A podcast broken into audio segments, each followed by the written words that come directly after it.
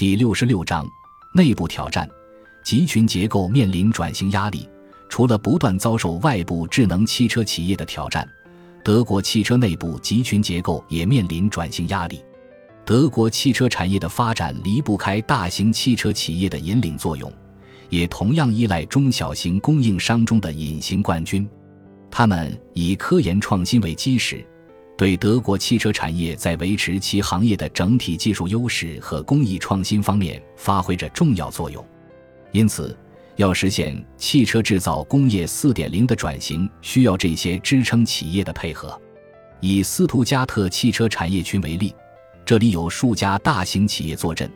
但是也汇集了汽车产业各细分产品领域或技术领域的大量中小型供应商。这些企业大都是戴姆勒和保时捷这两大汽车厂商的一级供应商。除了这些大型供应商，还有许多雇员不过五十人的小企业，在汽车供应链下游担任二级供应商和三级供应商。这些中小型供应商直接向戴姆勒、保时捷或其一级供应商提供服务和零部件。这里庞大而复杂的供应商网络。足以提供大型车企所需要的大部分零部件，从而推动斯图加特地区在汽车产业链每个环节都能做到精益求精。这些中小企业中包括许多隐形冠军。所谓隐形冠军，是指那些在细分领域占据全球市场领导地位的高度专业化的中小企业。例如，采埃孚集团在机械式变速器。液力自动变速箱和各式齿轮传动箱等方面都走在世界前列。贝尔集团是世界领先的汽车空调和发动机冷却系统专业厂商等。此外，当地还集聚着 M、Siemens、IBM 等千余家电子信息产业公司，在汽车电子与汽车控制系统方面有力推动汽车产业不断向智能化、电子化升级。虽然欧洲其他几个经济体也依赖中小企业，但德国的隐形冠军有一个显著特征，即创新导向。斯图加特的中小企业目前仅关注与汽车相关的高价值的知识密集型业务，科技含量低的业务则外包给东欧、亚洲和南美等低成本生产地区。他们通过专注于高科技配套产品，与大企业在开发。设计和生产等知识密集型领域密切互动、紧密集成，表现出高度的横向一体化。这些中小企业往往是家族式的，且素有创新的传统，经常与当地大学和职业学校合作，为该地区培养人才。在斯图加特及其所属的巴登符腾堡州，聚集了十二所高等院校，十六所以技术为导向的公共学院。十二所自然科学马普学会等研究机构，九个为中小企业提供技术援助的研究所，三个国家级研究中心，以及二百五十个提供咨询和培训等服务的技术支持中心，形成了从基础研究到应用研究的创新研发网络体系。其中，斯图加特大学创建于一八二九年，是德国九所卓越理工大学联盟 （TU 九）成员之一。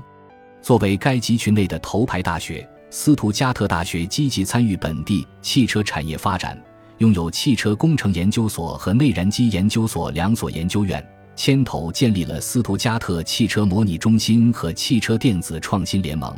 同时每年为企业源源不断输送发动机、材料科学、电气工程等专业领域工程师。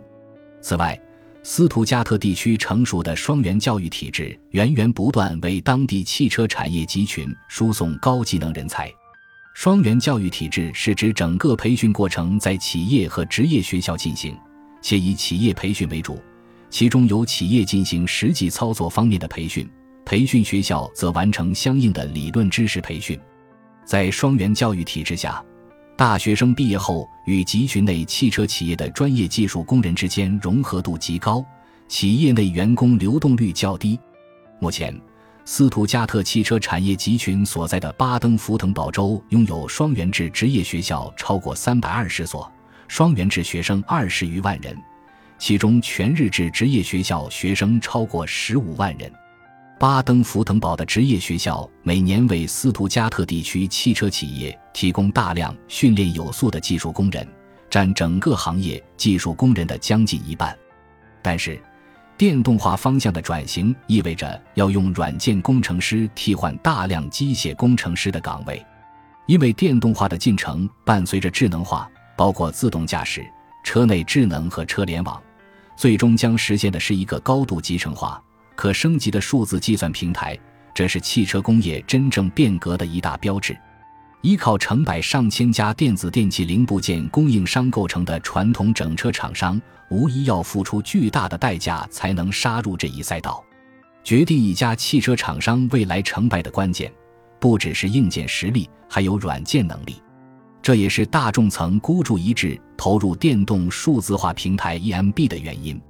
但是，EMB 打破整个大众汽车原本庞大无比的供应链。这种激进式改革遭遇了重重阻力和挫败，特别是搭载了 EMB 平台的首款纯电汽车 ID.